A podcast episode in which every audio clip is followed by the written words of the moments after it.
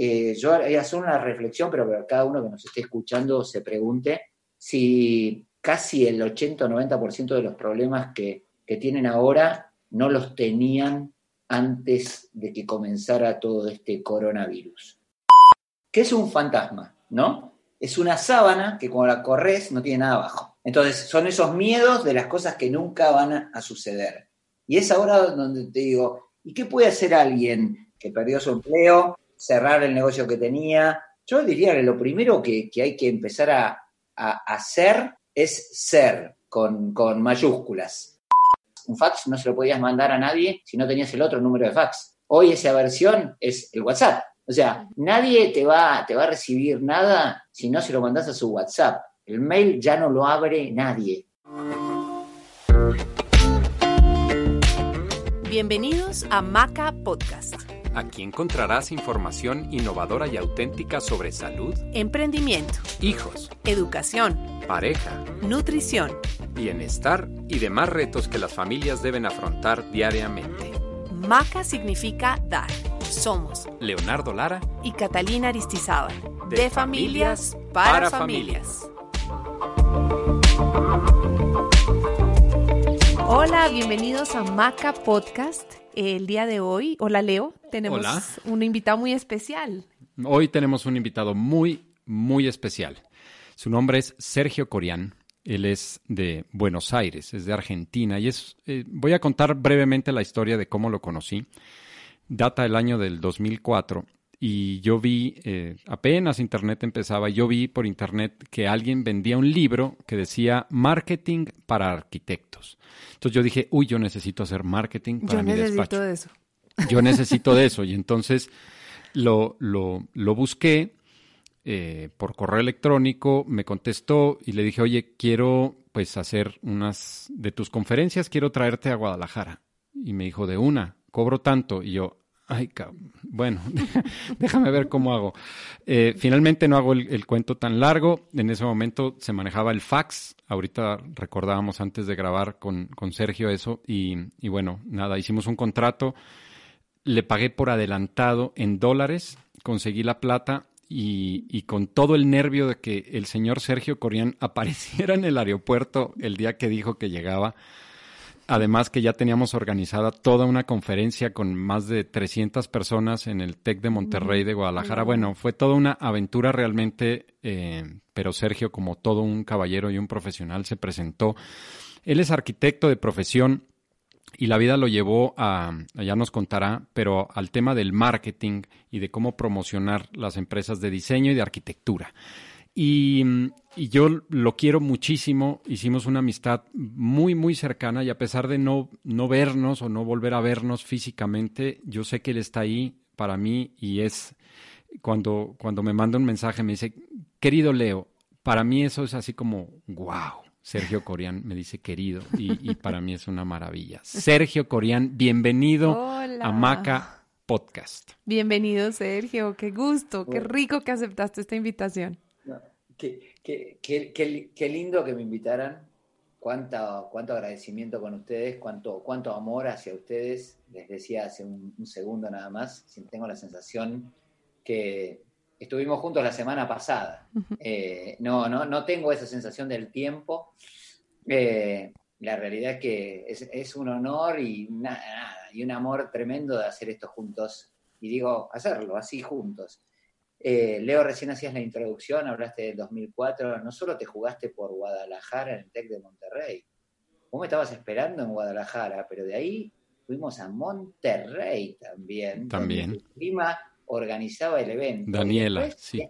y después de ahí nos fuimos a México DF. O sea que no me pagaste dos mil dólares, me pagaste dos mil dólares por tres, aparte de los pasajes y el alojamiento y todo. Todo por adelantado, fue una aventura. Gracias, gracias a, gracias por tu confianza en ese momento y qué bueno porque estas cosas a veces empiezan profesionales y mirá en la posición donde estamos parados, ¿no? que es absolutamente de amor y de amistad.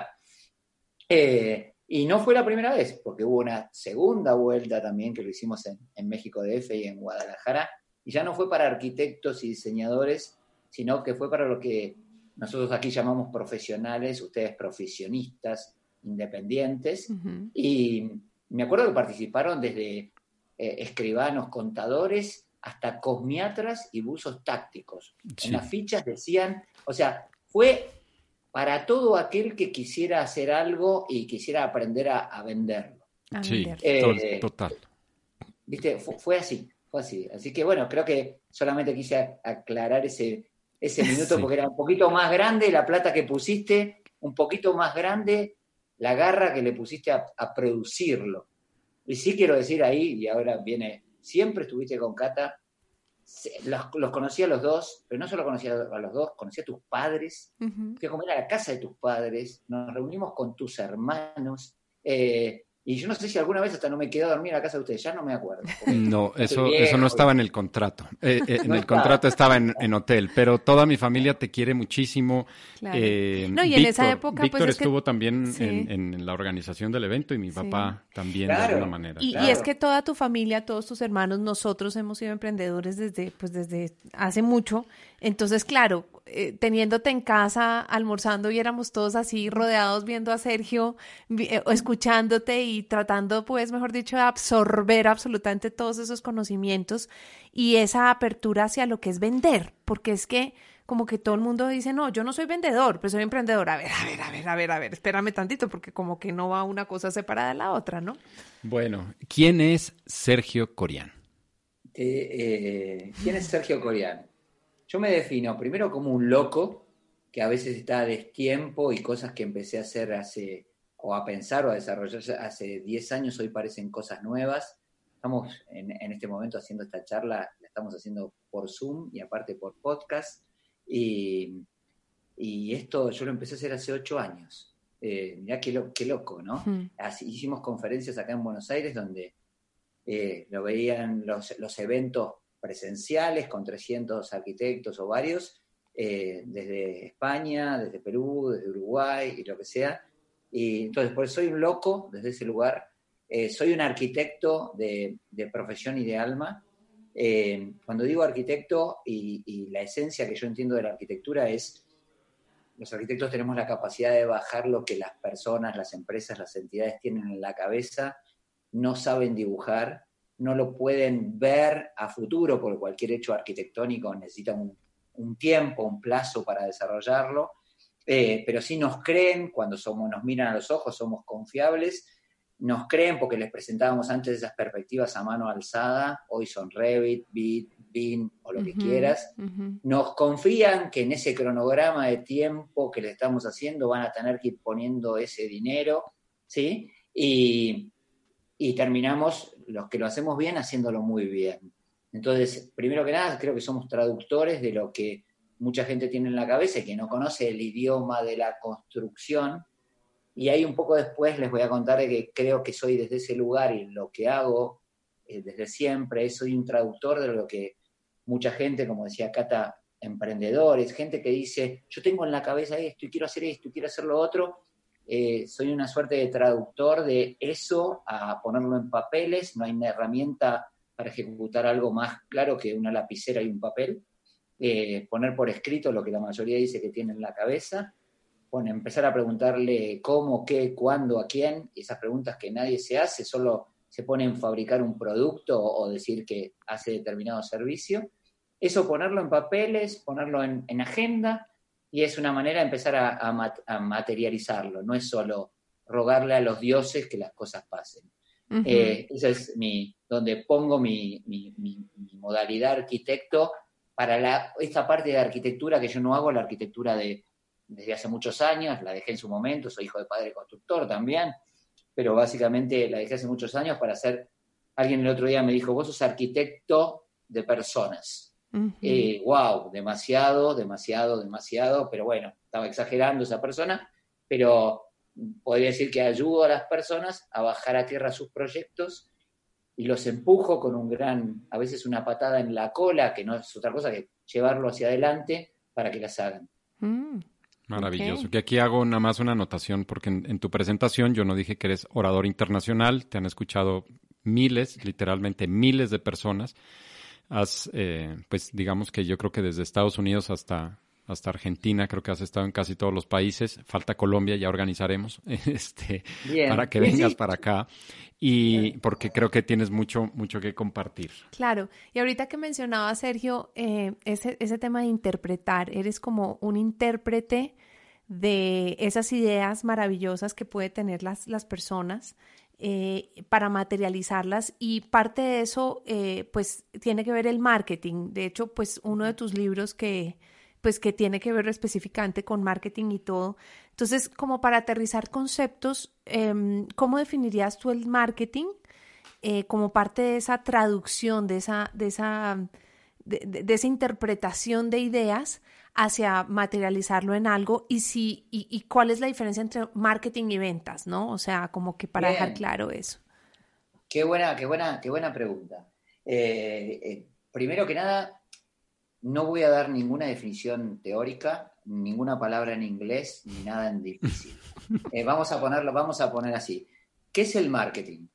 Primero que nada es un puente de conexión entre lo que uno cuando digo uno es una persona, una familia, una sociedad, una empresa, una, entidad o quien fuera, tiene para vender, y hablo de la palabra vender como una acción válida y no como una mala palabra, porque muchos dicen que hacen, pero ese hacerlo, si estamos hablando no en temas de hobby, sino estamos hablando en temas de monetización de eso, de hacer dinero con eso, tiene que venderlo.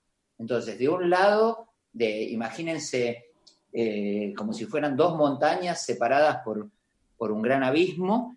De un lado estamos nosotros con los que decimos que hacemos, pero del otro lado están los otros que nosotros decimos que deberían comprarlo.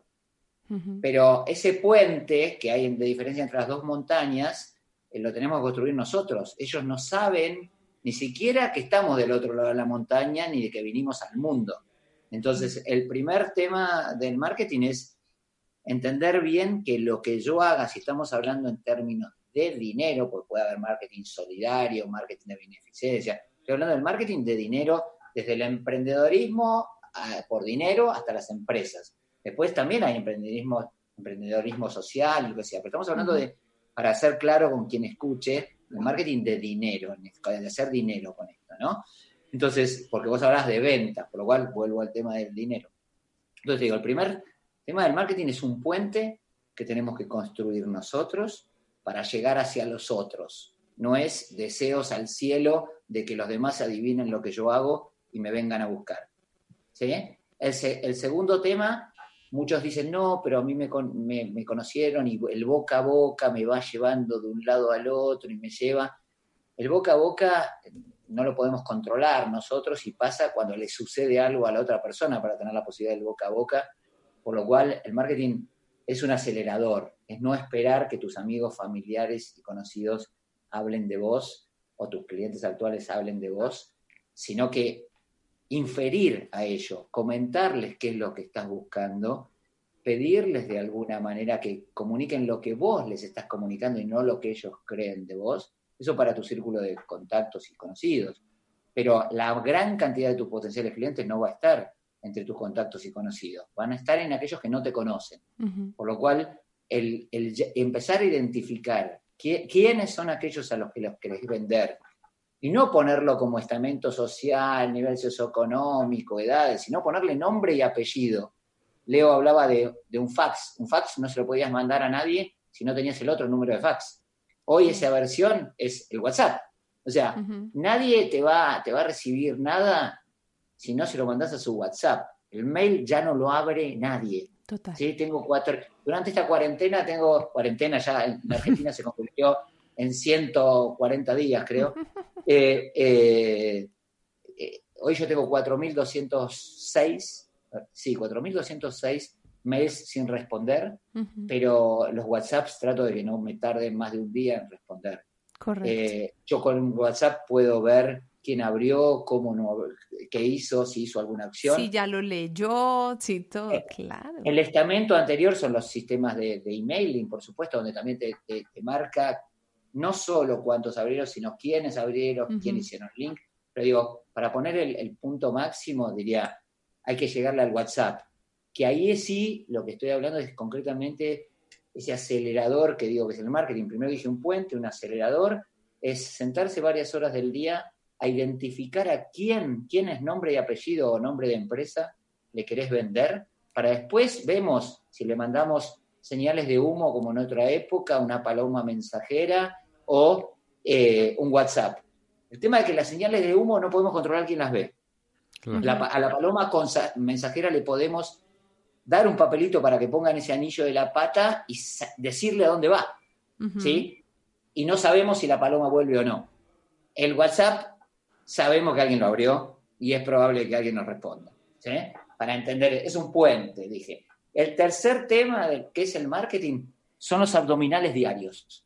Uno, la mayoría de, las empresas, los emprendedores, son de tipo industrial y los emprendedores son de tipo artesanal. Hacen la cosa a mano, la tienen, hacen el producto que parece perfecto o el servicio, generan un producto de tipo perfecto, pero están 20 horas del día para hacerlo más perfecto aún y no le dedican dos horas para pensar en a quién vendérselo, cómo vendérselo, con qué herramientas vendérselo.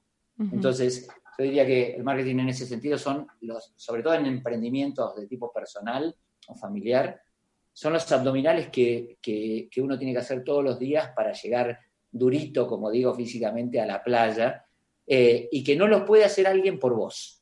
No podés, eh, sobre todo en empresas, en emprendedores, en personas y en familias, donde a la larga o a la corta lo que están mirando es la confianza y sintiendo la confianza de estar en vida y vuelta contigo, y no puedes mandarle vendedores. Podés contratar gente que fabrique el producto, que te ayude, hasta gente que venda el que brinde el servicio, si sea un, servicio de limpieza a domicilio, ¿no? Pero lo que no podés es delegar el que los demás te conozcan, ¿sí? Y que confíen en vos. Entonces, que, que, digo que son los abdominales, eso que no lo puede hacer nadie por vos, que duele hacerlo, que molesta hacerlo, pero que hay que hacerlo para que las cosas pasen. Total.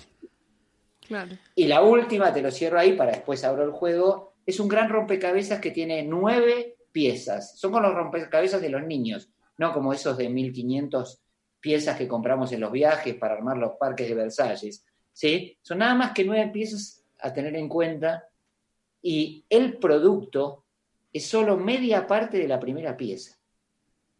Hmm. Pero, media parte. De la primera parte, de la primera pieza. Entonces, y ahí sí, casi Cata, como te creo, vos me dirás si te, estás satisfecha con la respuesta, te digo, identifico qué es el marketing, pero te digo, ¿qué no es el marketing? El marketing no es tengo Instagram, tengo Facebook, porque lo, eh, las redes sociales, no las profesionales, en la mayoría, en la mayoría de los casos y de emprendedores, es un no quiero hacer, no quiero mostrarme, muestro eh, lo lindo a mi gusto y no me importa quién, porque no sé quién lo lo va a ver muestro eso y espero de vuelta que alguien sepa que yo existo y espero que alguien venga. Y me quedo chocho y mi ego está chocho porque me pusieron un corazoncito o un, día o un dedo para arriba. ¿Eh? Las redes sociales para, para el marketing son exactamente lo mismo que en el caso tuyo femenino, no sé si Leo se pinta las uñas, pero te voy a decir, son como si tuvieras una boda, te invitan a una boda y lo más importante sea pintarte las uñas. Tú vas a una boda y ya al día siguiente estás pensando a qué hora vas a la peluquería, cuándo tenés que pintar, qué, qué, vestido. te vas a poner, cuántas veces te vas a probar los 10 vestidos hasta que Leo te diga estás linda y cuando te diga estás linda te vas a poner otro, así. O por qué no elegiste los otros, ¿no? Eh, y qué es eso, todo es, hasta el proyecto de, de un casamiento, de una boda, lo pongo en ese lugar, termina, que por supuesto después te vas a pintar las uñas porque te van a mirar las uñas. Después que te conozcan, después que te presentes, después que te vean con Leo en una boda, después que hayas llegado a tiempo, después que estés en eso, después de todo eso, obviamente te van a mirar las uñas, ¿sí? Pero no es, no es lo importante, lo importante es la estrategia de lo que pasó para llegar ahí. ¿Te sirve como respuesta? No, total, total. Y es muy actual porque, porque yo creo que mucha gente, muchos emprendedores, muchas personas que están empezando un emprendimiento, sobre todo ahorita con esta coyuntura, eh, están volcándose precisamente solo a redes sociales y solo a ese pequeño detalle. Y como dices tú, ay, ya me dieron un like, buenísimo, o ya me mandaron un, un comentario. Está bien, no, no, no es que esté mal, pero, pero es que hay mucho más y hay que ir más allá, ¿no? Sí, falta enfoque. Y ahí yo quería como preguntarte, porque ahorita hablaste de que llevamos ya, pues decimos, seguimos diciendo cuarentena, pero efectivamente llevamos más de ciento y tantos días eh, encerrados. Ah, mucha gente perdió su empleo, mucha gente tuvo que cerrar y, y, muchos su negocio y muchos otros tienen que trabajar desde casa. Pero para, eh, para esos que, que quieren seguir haciendo, que tienen empresa o que tienen negocio o que quieren empezar algo porque se quedaron sin una otra oportunidad o la que tenían, ¿qué les puedes recomendar para hacer ese marketing? O sea, para, para poderle llegar a ese otro personaje que está pues del otro lado del teléfono o, o, no sé, pues. Bien, a ver, Leo, vos dijiste, eh, durante esta cuarentena hay mucha gente que ha perdido su empleo, hay gente que ha tenido que cerrar, ponerle su comercio. Dijiste una tercera. Eh, que tiene que trabajar desde casa. Bien, trabajar desde casa. ¿Puedo tomar esos tres temas? Totalmente. Por un segundo. Eh, y después tomo el otro es que es el que tiene ganas, ¿no? ¿Estamos bien de tiempos? ¿Estamos... Sí, sí, sí, perfecto, perfecto. Bueno, entonces digo, che, eh, un tema es perdió su empleo. A veces hay eh, estas cosas que no, uno no se ve venir. La mayoría, y yo ahora estoy hablando por la mayoría, y estoy hablando de toda nuestra Latinoamérica, que vos sabés, contigo estuve como bien dijiste, en Monterrey, al límite con Estados Unidos, y he tenido la suerte de trabajar en más de 48 ciudades en 15 países de nuestra Latinoamérica, hasta Ushuaia, que es nuestra ciudad más austral del mundo. Eh, la mayoría de la gente trabaja y vive para sacarse como si fuera la, nota 4. Nuestras, eh, las calificaciones en Argentina son de 4 a 10, ¿no? Entonces, con el 4 en la universidad o el 6 en el colegio secundario o el liceo, como se llame, la gente está conforme. La gente está conforme con entrar a un trabajo y parece que como en la edad de piedra que había que entrar en ese trabajo y trabajar en esa empresa 45 años. Cada vez se fue poniendo, salvo aquellos que hicieron esa carrera de llegar a supergerente, la mayoría fue empleado toda la vida, eh, casi delegó su responsabilidad de conseguir eh, eh, que se ingrese el dinero a esa compañía, porque había jefes o dueños de la compañía que tenían que que conseguir eso por ello, y, nunca se tuvo, tuvo, nunca salió de la zona de confort para, para, para buscar que podía ser mejor que lo que estaba en ese lugar. No estoy diciendo irse de la compañía, quizá cambiar de compañía, quizás hacer su carrera en otros lugares y lo que fuera, ni les voy a decir a ustedes que son puros ejemplos de haberlo hecho y haber cambiado hasta de países, no de compañía. Pero es, es otra cosa. Pero digo, che, perdió su empleo. La primera pregunta es, ¿no se les ocurrió que alguna vez esa compañía podía fundir? No importa por la pandemia. ¿Por qué? Sí, por, algún motivo fue cerrara, claro. Como los correos o los carteros dejaron de funcionar a partir del mail, como eh, no fueron más al cine y tienen Netflix, como no están más con un taxista y, y, llaman a Uber, como, eh, no sé, no van más a un hotel o no contratan una agencia de turismo y contratás por Airbnb directamente vos, sacás tus pasajes. Todo eso les estaba pasando en sus vidas personales, pero no lo podían ni siquiera imaginar en su vida laboral. Digo, una señal de, ahí para adelante. Otro es, bueno, algunos tuvieron que cerrar sus puertas, como empresarios propios, como locales propios. Yo creo que el que tuvo la garra de abrir un local propio, eh, esto le va a ser una, una, patada, un tren que te pasa por encima, pero aquel que ya supo eso de emprender, de alquilar un local, de ponerlo, de definir cosas, tiene un saber que no se lo quita una quiebra económica. Habrá que ver cómo, cómo se recupera y qué plantea para ser el próximo. ¿sí? Y yo creo que el trabajar desde casa, que vos comentabas, después voy al punto, ¿no? Ahora después voy a las recomendaciones. Y el trabajar desde casa hoy puede llegar a ser una bendición. Eh, creo que se va, se va a, a, traducir la palabra bendición cuando cada casa se acomode y acá sí le estoy llevando tareas para hacer a nuestros, todos nuestros colegas arquitectos, diseñadores interiores, porque la mayoría de trabajar desde casa significó trabajar en la cocina con el gato arriba de la mesada, los chicos gritando, dándole clases clases virtuales y convirtiendo eso no, ese caos no, de alguna manera hay que ordenarlo, pero creo que va a haber una gran eh, revolución donde en vez de cinco días en la oficina y dos de fin de semana, van a ser cinco días en casa, de los cuales se trabajan tres y se disfrutan dos, y los otros dos días en la oficina o en la empresa.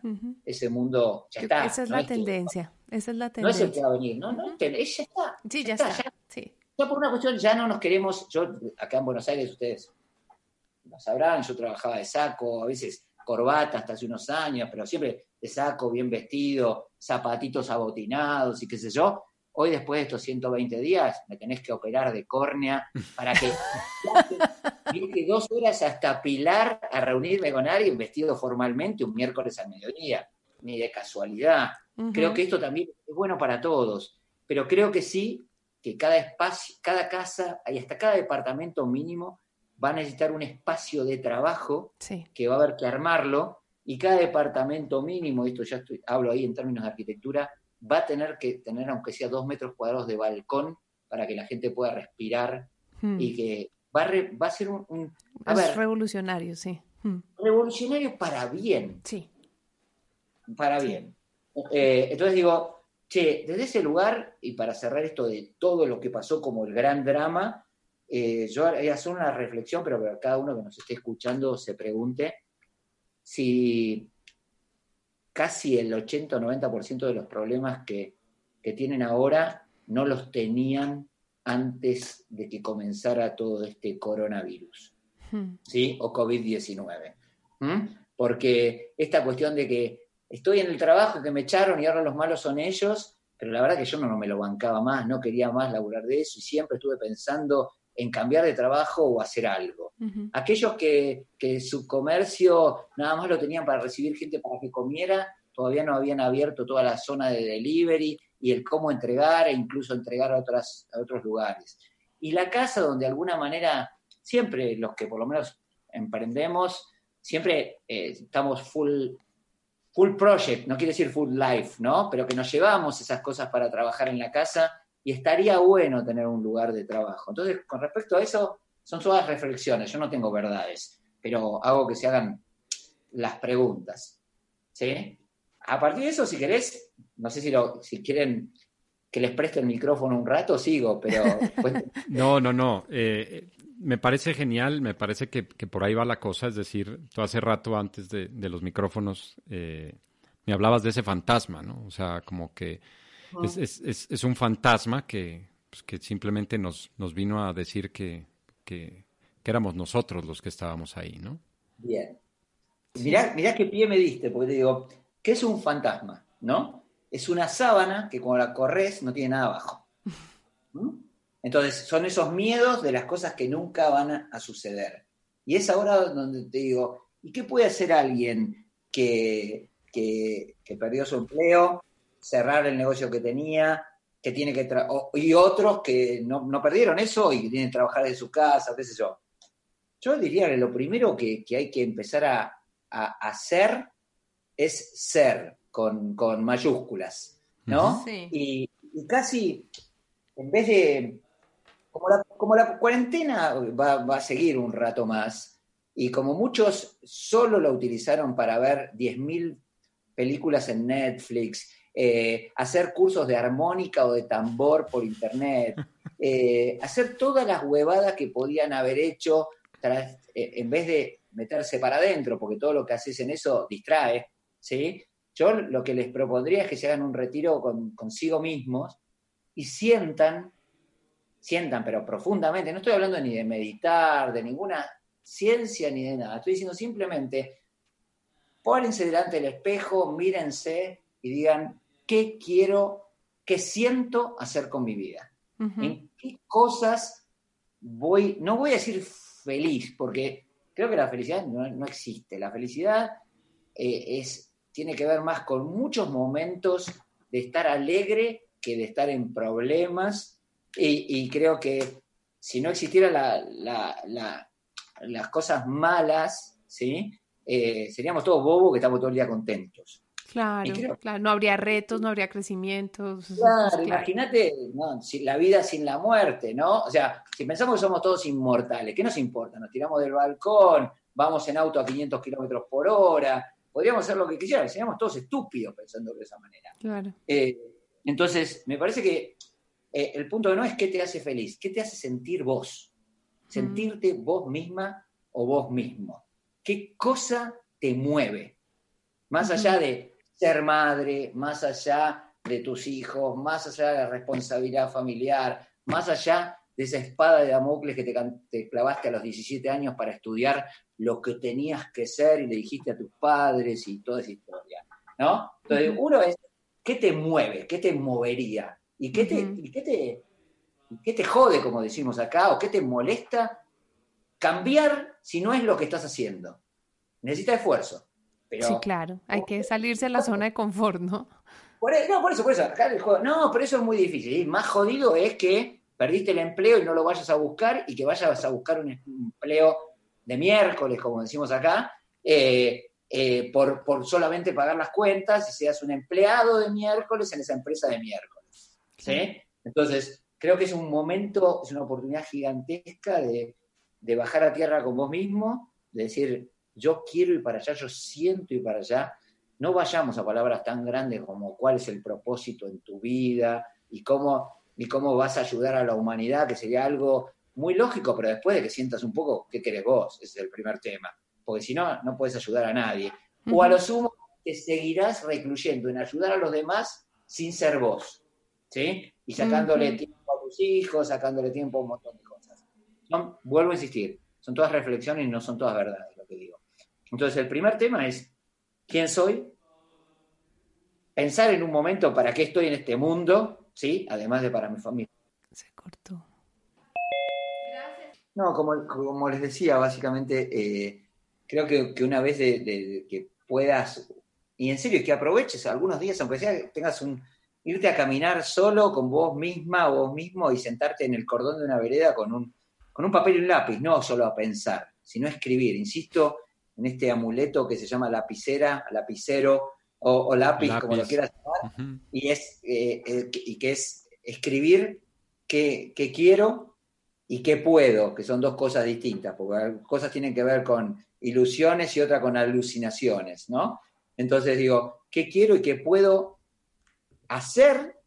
Pero en el caso de lo que estamos hablando de emprendedores es hacer para vender.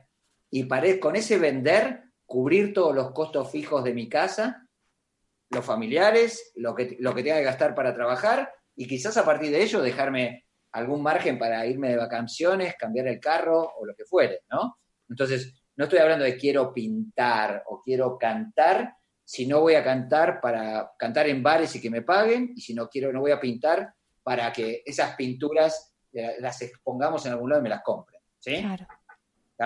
Entonces digo, a partir de eso, ahí sí es donde empieza el marketing, porque eso, como digo, el marketing son nueve, nueve como decía, nueve piezas concretas. La primera es qué producto o servicio vendo, la segunda, a qué precio y con forma de pago, con qué forma de pago lo, vendo. Tercero es cómo me comunico con los demás para que ellos sepan que tengo ese producto o ese servicio y que tiene estas características. El cuarto tiene que ver con la plaza o distribución, que es básicamente hasta dónde me llegan los, los brazos para vender o hasta dónde quiero que lleguen mis brazos tomando un, avión y terminar en China o en Australia. La cuarta tiene que ver con el posicionamiento que querés lograr para todo esto, en una de las P, cuando dije el precio. Podés morirte siendo el, carpintero más barato del pueblo. No creo que tus nietos estén muy orgullosos de todo eso, si hablas de la variable del precio como, como una cosa importante. La, la sexta, vamos ya. La quinta pie, P, te diría, la quinta pieza del rompecabezas es ¿con quién lo vas a hacer? ¿Solito, solita o acompañado? ¿En equipo? ¿Con asistentes? ¿Con ayudantes? ¿Con asesores? ¿Sí? Solo no es recomendable. Nada más que eso. El mundo es demasiado grande para andar solo por ahí. la, séptima pieza tiene que ver con los plazos. Hay gente que en el producto o en el servicio va a durar más eh, que se lo entregues ya, en 20 minutos, si fuera una pizza, como decimos acá en la Argentina, o que en tres meses le termines una obra de un local comercial, Leo, como te digo yo, y no estés haciendo el mejor producto de arquitectura, porque ese, señor necesita facturar dentro de tres meses. ¿sí? Aunque harás lo mejor posible, pero en esos plazos. Todo esto es una ecuación entre todas las piezas. La, octava pieza es, es, el promedio que hagas poniéndote una puntuación de 1 a 10 en las siete anteriores, y eso te va a dar la real percepción desde el otro lado del puente porque vos podés tener, fabricar sillas verdes, las mejores sillas verdes del mundo, qué sé yo, que solo se pagan en efectivo y me tenés que comprar mil. Que los demás no se enteraron todavía de cómo están o tenés malas fotos. ¿sí? Que quien los atiende mm, prácticamente se enoja cuando las vienen a buscar y no se los carga a su camioneta y, el promedio no te va a dar los 10 puntos que tiene la silla verde. y la novena pieza de todo esto es la única importante es The Purple Cow, es en qué sos distinto, en qué sos diferente a todos los demás que venden más o menos lo mismo, en a los mismos tipos de clientes y en el mismo área geográfica. Y ahí es donde pongo el dedo en la llaga, a los mismos tipos de clientes. No hagas nada de todo esto que estamos comentando solamente en palabras para ponerlo en un plan si no tenés clarísimo a quién le vas a vender lo que tenés para vender. No hagas nada, no se te ocurra hacer una foto, no se te ocurra hacer un comercial, no se te ocurra hacer un sitio web, no hagas nada que no esté pensando en quién y quiénes, porque a su vez son de distintas formas, distintos lenguajes de hablarle a distintas y de fundamentalmente de emocionar a aquellos que reciban algo tuyo para que quieran comprarte lo que tenés para vender. Creo que ese es el gran kit de la cuestión. Claro, claro. No tiene que ver con el qué hago. Te faltan dentro de esa misma pieza el a quién. O sea, por eso dice la misma pieza. El a quién está dentro de la primera. ¿sí? Y después, para completar el álbum y que las cosas te vayan bien, tenés que tener, esos rompecabezas de niños, tener en cuenta esas nueve piezas. Claro. No existe una forma de que esto funcione si no están las nueve funcionando de manera conjunta. Buenísimo. Y finalmente el a quién le estoy vendiendo aparece en cada una de esas piezas, ¿no? Porque en el a quién, pues tiene que ver cuánto cobro, en el a quién tiene que ver cómo lo estoy comunicando. Dentro del a quién, Cata, te diría, segmentalo, porque yo dije, recién un ejemplo cualquiera, sillas verdes, pero te digo, pueden ser sillas verdes para casas, sillas verdes plásticas para restaurante, o, butacas verdes para cines. Claro. ¿Sí? Son esos a quienes el que te va a comprar es un matrimonio en un tema, ¿sí? las sillas verdes de las casas, las sillas de, las sillas de las oficinas las comprarán profesionistas, ¿no? Y, las sillas, las butacas verdes para, cine, para cines, las comprarán empresas que tienen shopping centers o lugares donde están los cines. Claro. Son lenguajes distintos, por lo cual necesitamos herramientas distintas, aunque vendamos algo que parezca lo mismo. Claro. Sergio, cuéntanos esa historia eh, de, cómo llegaste a escribir tu, tu más reciente libro. No voy a decir el último porque ahí estaría definiendo que es el último, sino el más reciente. Bien, bien. El, más reciente, el más reciente. Bien, baja de sabor la Leo. Eh, eh, eh, no, y ahora te, adelanto el próximo. Mm. Por eso, ahí está. mirá qué bueno, no porque lo tengan escribiendo, pero sino para que ya vale lo que acabas de decir. la primera etapa de, esto que estuve haciendo se llamó Marketing para Arquitectos, desde hace 25 años.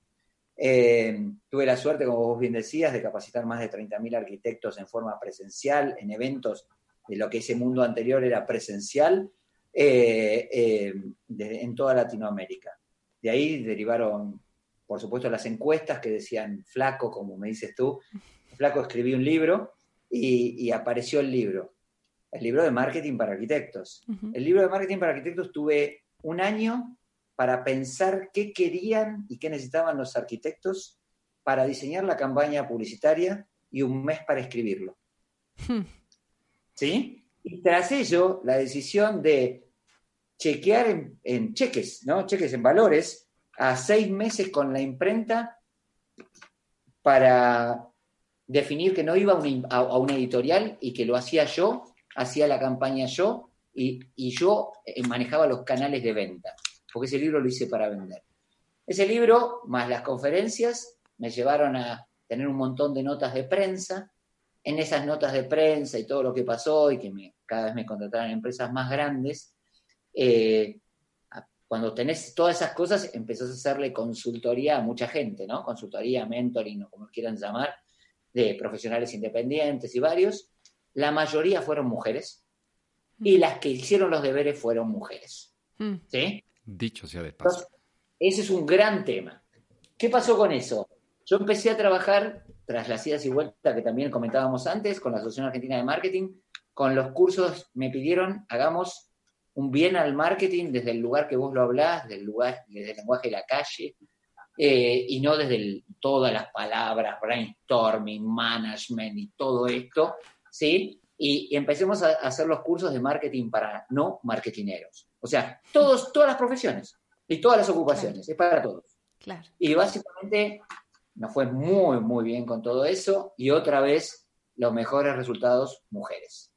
Tuve la suerte en este mix que yo juego con el marketing y la arquitectura, que viajar a Manhattan, iba, iba con, mi, con, mi ex esposa en ese momento, hasta ahora, en ese, eh, hasta ahora porque no estoy más eh, casado en este instante, eh, y nos íbamos a New York y cada vez que yo iba a algún lugar de Estados Unidos, me metía en el, en el sitio web del chapter de esa ciudad, del American Institute of Architects, para para ver qué libros había, para ver cuáles libros me iban, me iban a traer, me iba a comprar, ¿no? Eh, en ese momento, estoy hablando en serio, historia antigua, aparecían los pop-ups y el pop-up que me apareció cuando entré decía Congreso Nacional de Arquitectas. Justo, justo era en, viste, los americanos eso no le importa al resto del mundo, ¿no? En nacional se lo mismo que eh, el Congreso del Universo. Eh, entonces, básicamente, le dije a mi mujer, yo voy a ir este, a, este, evento. No, pero dice arquitecta, no me importa, yo voy a ir. Se en, en el Soho, donde nos íbamos a alojar. Bueno, concretamente fui ahí, para hacerlo corto, dos años después, la pólvora la inventaron los chinos hace un millón de años, ¿no? Dos años después, eh, con mi equipo hicimos el Congreso Internacional de Arquitectas y Diseñadoras, insisto, arquitectas y diseñadoras en Buenos Aires, ahí tuve, tuve el honor de no ser el único eh, speaker, sino que armé un programa que tenía que ver donde lo primero que le tenía que decir a las arquitectas y a las, y a las diseñadoras. diseñadoras que lo primero que tenía que decirles era que no eran solo mamás, que no esto, que no esto, que no esto, y que tenían que tener una gran actitud para hacer lo que ellas quisieran. Hmm. El segundo tenía que ver con lo mío, que es cómo buscar a los clientes de ellos. El tercero lo hicimos con el, con el arquitecto Rodolfo Livingston, que es cómo cobrar, que la mayoría tiene esos problemas del miedo a la plata, a decir que cobro, qué sé yo. El tercero lo hice con la gente de Efraín Pessoa y Asociados, con los que hicimos el título Solita o Acompañada, ¿no? Que a ellos hablaban de recursos humanos. Y con el cuarto trabajé con Guillermo Garrone, que es el gerente de Franklin Covey para Latinoamérica, con eh, cómo manejar tu tiempo para poder hacer todo esto. Ok. Para la primera tuve el honor de contratar a, la señora Tini de Bocourt. Tini es la principal referente femenina en el ser, eh, es argentina, en su época inicial fue la modelo más linda del mundo, en serio top model del mundo, pero que luego de, una serie de procesos en su vida, después de, entender que, la belleza está en el adentro y el, y, no en lo que tengas puesto y en cómo te vean los demás. Después de tener la suerte, uno de sus maridos fue el, esposo, el embajador de Uruguay en la India, Tini decidió ir a vivir con él a, la India y hizo todo lo que tuvieran que ver con el ser. Y Tini hoy es una, una mujer increíble, tremendo mujerón, sabia, que cumple 70 años dentro de, en, octubre, el 12 de octubre.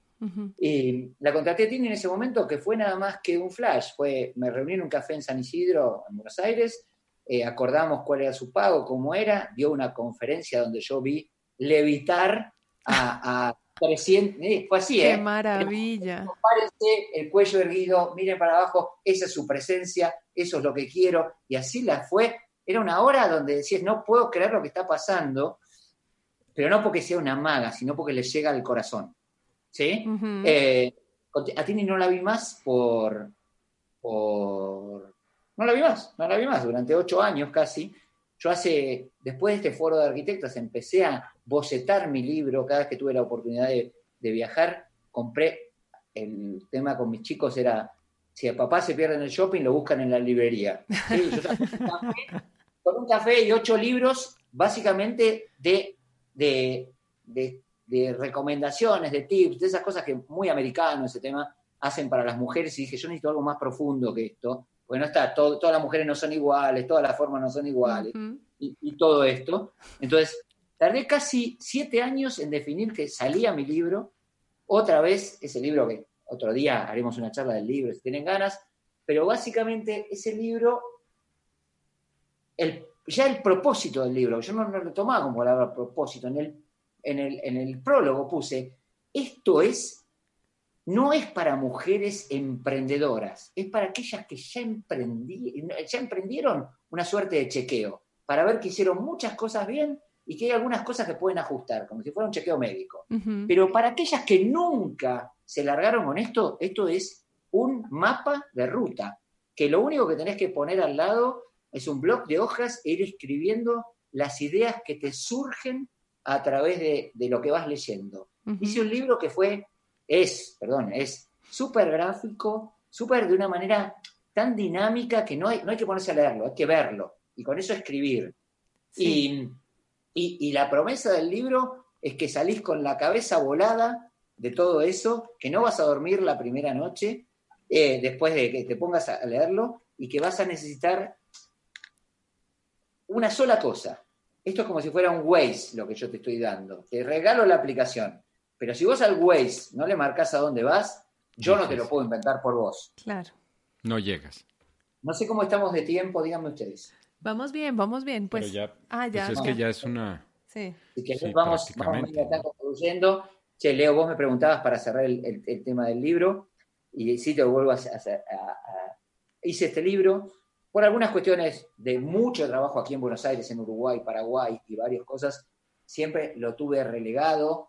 eh, hice algunas avant premiers en lugares muy copados. ¿Viste cuando una, una banda de música empieza a tocar en bares? Bueno, tuve el, la- broche de oro el año pasado en Uruguay con la Organización de Mujeres Empresarias del Uruguay. Me contrataron desde allí. Tuve el honor de salir al escenario después que me presentaran, sacar mi celular arriba del escenario y decirle a las 580 mujeres que estaban ahí, por favor déjenme sacarles una foto porque mis amigos no me van a creer que hay 580 mujeres mirándome. ¿no? Y a partir de eso, a, partir de eso arranqué la, la, eh, la charla, la realidad que estuvo muy bien, tuve, tuve, tuve el honor de que mucha gente viniera a felicitarme luego, de que la mayoría de esas personas que no había sido el objetivo inicial, pero yo siempre lo llevo, porque soy un, aparte de un arquitecto, de un marketing, soy un vendedor, por supuesto que había llevado varias cajas de libros que agotamos ahí, Eh, y eso fue algo, este libro, fue el nuevo imán con Tini de Bocur nuevamente. ¿Qué pasó? Por el tema del libro y después de esa charla en Uruguay, las cosas no son casualidades, ¿no? Eh, me, me vuelven a contratar de Uruguay en este mes de enero, me demuestran el programa de lo que quieren hacer. Cuando ven el programa yo les digo, acá te falta una cuestión de actitud, de alguien que, porque todo puede ser con todas las cosas que podés hacer, pero te falta el ser. Y digo, ¿qué- ¿por qué no la contratan a Tini? Bueno, yo no la puedo, no la conozco, qué sé yo, vos podés ocuparte. La llamé a Tini nuevamente, ocho años después. Tini, cuando nos escuchamos hablar, me dice, espera, espera, no me digas nada. Venite a comer a casa. Terminamos comiendo enfrente de su casa. Ese día fue el 24 de enero. eh, y le conté en qué estaba. Lo de ella es una persona, un referente internacional, por lo menos impresionante. Las- Tiene más de 300.000 seguidoras en lo que hace. Y que no hay ninguna que diga que no. Todas dicen, te amo, Tini. Es la única palabra que ¿Qué tienen. tal? hacia ti. Qué influenciadora. Ujú. No, pero es increíble. Entonces, eh, Tini hace sus talleres, distintos tipos de talleres para, para el ser de las mujeres. Y, me dijo, mira, todo lo que yo hago es para adentro, pero todas tienen un proyecto, que es lo que vos decís. Quiero que trabajemos juntos. ¿sí? Y, y, habiéndonos visto el 24 de enero, una vez en febrero, nos metieron a todos en cuarentena. Mm. ¿Mm? Les puedo decir que hoy Tini es amiga, socia, compañera, coequiper, con quien trabajamos todos los días, al menos un par de horas, con quien ya en funciones solidarias para ONGs, para distintas entidades y varios, ya capacitamos a más de 3.000 mujeres en esta cuarentena. ¡Wow! Y que obviamente a través de esos derivaron en cursos y masterclasses privadas nuestras y pagas.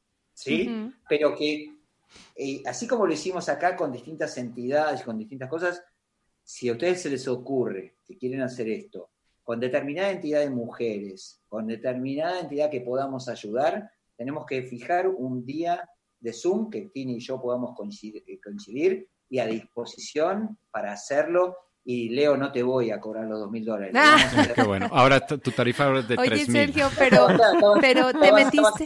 Entonces te digo, che, será, va a ser un honor si podemos de alguna manera, como hace unas semanas, creo decir la palabra, no tengo abuela, déjenmelo hacer, iluminar a muchas mujeres de Valparaíso en Chile, ¿sí? O como hicimos con gente de Uruguay, si, si lo quieren hacer con las amigas de Colombia, está a disposición de ustedes. Excelente. Oye, Sergio, pero te metiste, yo creo que si hay hombres que nos están escuchando dirán, qué valiente es este argentino. ¿Cómo se va a meter con mujeres? te metiste con, pues con un nicho, en un nicho muy interesante.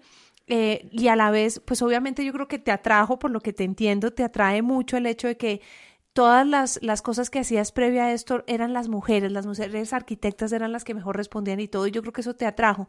Sin embargo, te metiste a un mundo complejo, porque las mujeres somos complejas, ¿no? Eh, ¿Eso te ha traído retos mayores de los que pensaste? No, mira, Cata, vamos con algo. Yo leí uno de los... Hay un libro fantástico que me llevó a iniciar este proceso de escribir un libro para mujeres, que, lo encontré una vez también en Estados Unidos, eh, pero lo encontré porque lo estaba buscando, alguien me lo prestó porque ya estaba súper agotado hace muchos años, cuando no había ni siquiera internet, que se llama y que tiene que ver con lo que vos decías de los hombres y las mujeres, se llama el título del libro, una tapa blanca, te lo podría mostrar aquí, pero digo, es básicamente dice todo lo que los hombres saben sobre las mujeres. y de la contratapa, ¿viste? lo que haces cuando ver el libro, en la contratapa decía nada. Que no, queremos, queremos decirle claramente que usted no puede leer eh, no, puede abrir este libro sin su consentimiento de todo lo que le puede llegar a pasar, que no le pueda molestar, básicamente las bases y condiciones del libro. Por supuesto que lo abría si tenía 200 páginas en blanco. Ese libro agotó un millón y medio de ejemplares, ese señor, una idea de marketing genial, que las mujeres hacían cola para comprar de a 15 para regalarle al papá, al marido, al ex marido. A todo el laburo, a, toda la gente del trabajo y de todo, y me encantó en, continuo con eso, yo dije, che, me gusta la idea, pero es un gran chiste. Aparte del gran chiste, podemos ponerle contenido. Hay, entonces, y si te digo, ¿dónde no me resultó difícil? Tini en este momento dice que yo tengo desarrollado prácticamente el 50% del costado femenino que tiene cualquier hombre. Eh, y, avalo eso. Te digo, hoy estoy jugando la selección argentina de hockey caballeros y si hay un caballero que cree que soy medio maricón, lo invito a jugar un partido de hockey con palos y con una bocha que va a 200 kilómetros por hora. Dios, claro. Pero sí te digo, tuve la suerte de, cursar en una escuela pública, en el normal de Quilmes, donde había cinco divisiones por cada año, éramos ocho hombres y 40 mujeres, eh, donde me recibí ahí de bachiller con orientación docente. ¿Cómo terminé arquitectura? Todavía tiene que ver con mi vida, que yo laburaba desde los 13 años con mi viejo en la construcción. Pero para pagar mi facultad de arquitectura, yo dirigí a todos los equipos de mujeres de mi club de Asociación Alemana de Quilmes. Entonces, tuve chiquititas desde 8 años hasta que luego llegué a las primeras divisiones, donde yo tenía 22 años, era el entrenador y había chicas de 30 también. Y hay que manejar los códigos de vestuario de un equipo, de códigos de, de, de todo eso. Por otro lado, te digo, comparto la vida con Loli y Cecilia, que son mis, mis amigas del secundario, que ayer tuvimos un Zoom, ese vinito que te decía... Eh, eh, ¿Qué vamos a hacer? ¿Qué vamos a hacer? Un Zoom con una copa de vinito cada uno y con ellas me reúno desde hace 40 años y hemos visto nuestra vida, nuestros divorcios, nuestros hijos y todos. Y tengo a mis dos otras dos amigas que son mis amigas de, la facultad, mis dos compañeras de equipo, Mariela y Analia, con la que hicimos todo. Entonces, la realidad que tuve, eh, pará, y aclaro esto también para todos los hombres del mundo, no tuve sexo con ninguna de ellas, ¿sí? Son mis amigas, sí. son mis amigas, y con ese respeto de ayudarnos siempre. Entonces estuve muy cerquita siempre del mundo femenino. Y desde ese lugar de, de, no es saber por dónde entrarle, convivir con los mismos códigos, como ellas entendieron o habrán aprendido algo de mí también de los, del mundo masculino.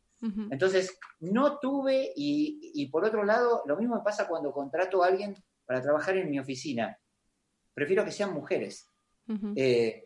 Son muy eh, responsables, son muy, o sea, sí, como dice Cata, pues pueden ser eh, eh, entre ustedes a lo mejor, o yo no sé, complicadas, pero la verdad yo también trabajo muy bien con mujeres, me parecen muy responsables, este, no sé, no sé, yo las admiro mucho, francamente. Leo el gato de color de lo que te, estoy, diciendo, Zaira Zaragoza, una chica de Guadalajara. Sí, yo la conozco. Trabajó conmigo, para, yo, yo le di clases a ella. Yo trabajé, trabajé. Eh, sí, la recomendamos nosotros, creo. Te, cuento, te cuento lo que pasó. Yo voy a dar una clase en, el, en la escuela de posgrado de la Facultad de Arquitectura de la Universidad de Buenos Aires. Eh, una clase que quise dar, que propuse yo dar. Y, y, cuando terminó mi conferencia, como termina la mayoría, vienen cuatro o cinco chicos que se están por recibir. Esto era en posgrado, gente que estaba estudiando en Buenos Aires. Me dijo, yo quiero trabajar con vos. Todos los que me dicen eso, les digo, aquí está mi teléfono, me llamás.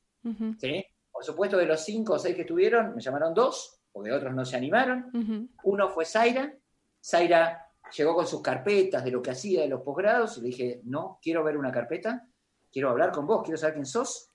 Sin ver una carpeta la contraté trabajó cinco años conmigo, o cuatro conmigo, hasta que por algún tema familiar tuvo que volver a Guadalajara. Eh, Zaira está dando el curso de marketing para arquitectos y está ayudando en coaching y marketing para arquitectos en Guadalajara. Qué bien. ¿sí?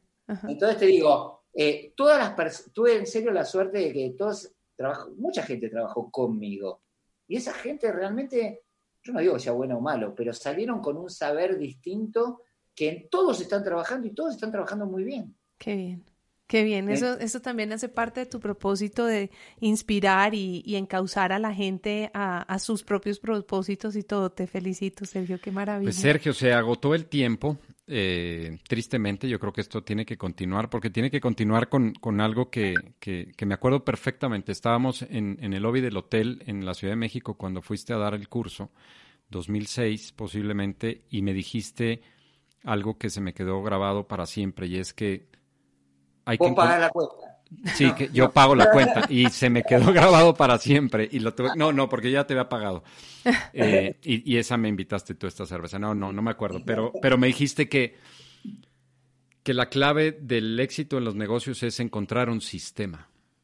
Hmm. Así me lo dijiste. Tienes que encontrar un sistema. Y, aquí termino y, lo dejaremos para otra, pero nosotros sí encontramos un sistema. Nosotros sí, sí, encontramos ese sistema y me acordé mucho de ti. Ustedes están dentro de ese sistema. Yo todavía hago las cosas muy unipersonal y no, si bien trabajo en equipo, no dentro de un sistema que pueda funcionar sin Sergio en alguna de las etapas. Y te insistiría, ahora sí, que me enseñen ustedes a cómo corro un poquito de ego de Sergio, un poco de la locura de Sergio, y puedo enlatar a Sergio para que Sergio pueda correr dentro de un sistema. Se los dejo como desafío personal. Nos queda de tarea. Nos quedará de Fantástico, claro que sí, Sergio. Bueno, pues muchas gracias, muchas, muchas, muchas gracias, Sergio. En verdad, eh, te queremos mucho, querido amigo. Eh, y, y, bueno, ojalá que no sea una única vez, sino que haya más conversaciones. Ya tendremos la nuestra en lo personal con Vinito y todo. Pero yo creo que todavía hay mucho que, que, estoy seguro que le puedes compartir al, auditorio de Maca. Entonces, en verdad que mil gracias. Leo, a las órdenes eh, para el auditorio de Maca. lo mismo Cata, obviamente, a las órdenes para ustedes, eh, un lujo tenerlos como amigos, un gran cariño a sus hijos, ¿sí? Eh, no tuve el honor de conocer a los padres de Cata todavía, Todavía. pero gran cariño a tus hermanos y, y padres, Leo, por favor. ¿sí? Muchísimas Muchas gracias. gracias. Los quiero un montón, cuídense mucho. Sergio, Gracias. gracias. Bueno, pues a ti que te quedaste hasta el final de Maca Podcast escuchando a Sergio Corián, te damos las gracias y, y te recordamos que te suscribas a los canales, que le des like y que lo compartas, porque estoy seguro que a muchas personas les puede ayudar. Y recuerden que esto es Maca, que significa dar porque dar. Porque dar es nuestra pasión. Muchas gracias. Divertimos después. Sí, claro, no, ya. No, ya, claro, ya ahí ya estamos. O sea que los bloopers, los famosos bloopers. Claro, exacto. Hacemos el backstage después de eso. Claro, Eso, ¿Y aquí eso. dónde grabó Cata? Sergio, qué gusto, de verdad, qué gusto, qué gusto, qué gusto verte. Un placer, un placer. Siento que los hubiera visto la semana pasada. ¿Verdad? Es cierto. Así son las amistades verdaderas. Sí, sí. Viste que dicen que el amor es presencial, las amistades no. Hay es- que cultivarlas. Y- y- eso- sí, pero a veces ni cultivarlas. Es un, un instante con alguien que te contaste en el, uni- en el universo y eso dura para siempre. No, sí, tal cual. O sea, es una cosa Yo te digo, loca. te digo, hubiera comprado tener, no porque quiera cambiar a los míos, pero cuando me contaron en tu casa la historia de tus padres, que, cómo lo fueron despachando a cada uno cada vez que terminaba el colegio, chapó, es lo mejor que le pudieron haber hecho. Sí. Sí. sí, sí, sí, sí. Y ojalá que nosotros podamos repetir la historia Así con es. los nuestros, porque de verdad que No, todos... va- a ustedes dos les va a doler el alma, no lo van a hacer. No, no, no lo van a Oh, hacer. Dios. Vale, listo. Listo. Perfecto. Ah, yo no te mandé nada, perdona. ¿eh? ¿De qué? Porque Yo quedé en mandarte algo para presentarme o algo. No, a vos no era, ahora era otro, no. No, no, era yo, era yo, pero pues, ¿qué importa? Te voy a presentar como el arquitecto Vamos- Sergio Corean, vamos a mi amigo. No. Dale. Como mi amigo. No, mi amigo, Muy si bien. está, si eso te incomoda, bueno, no. Bueno, lo podemos, lo podemos negociar. Ok, vale, listo. vale.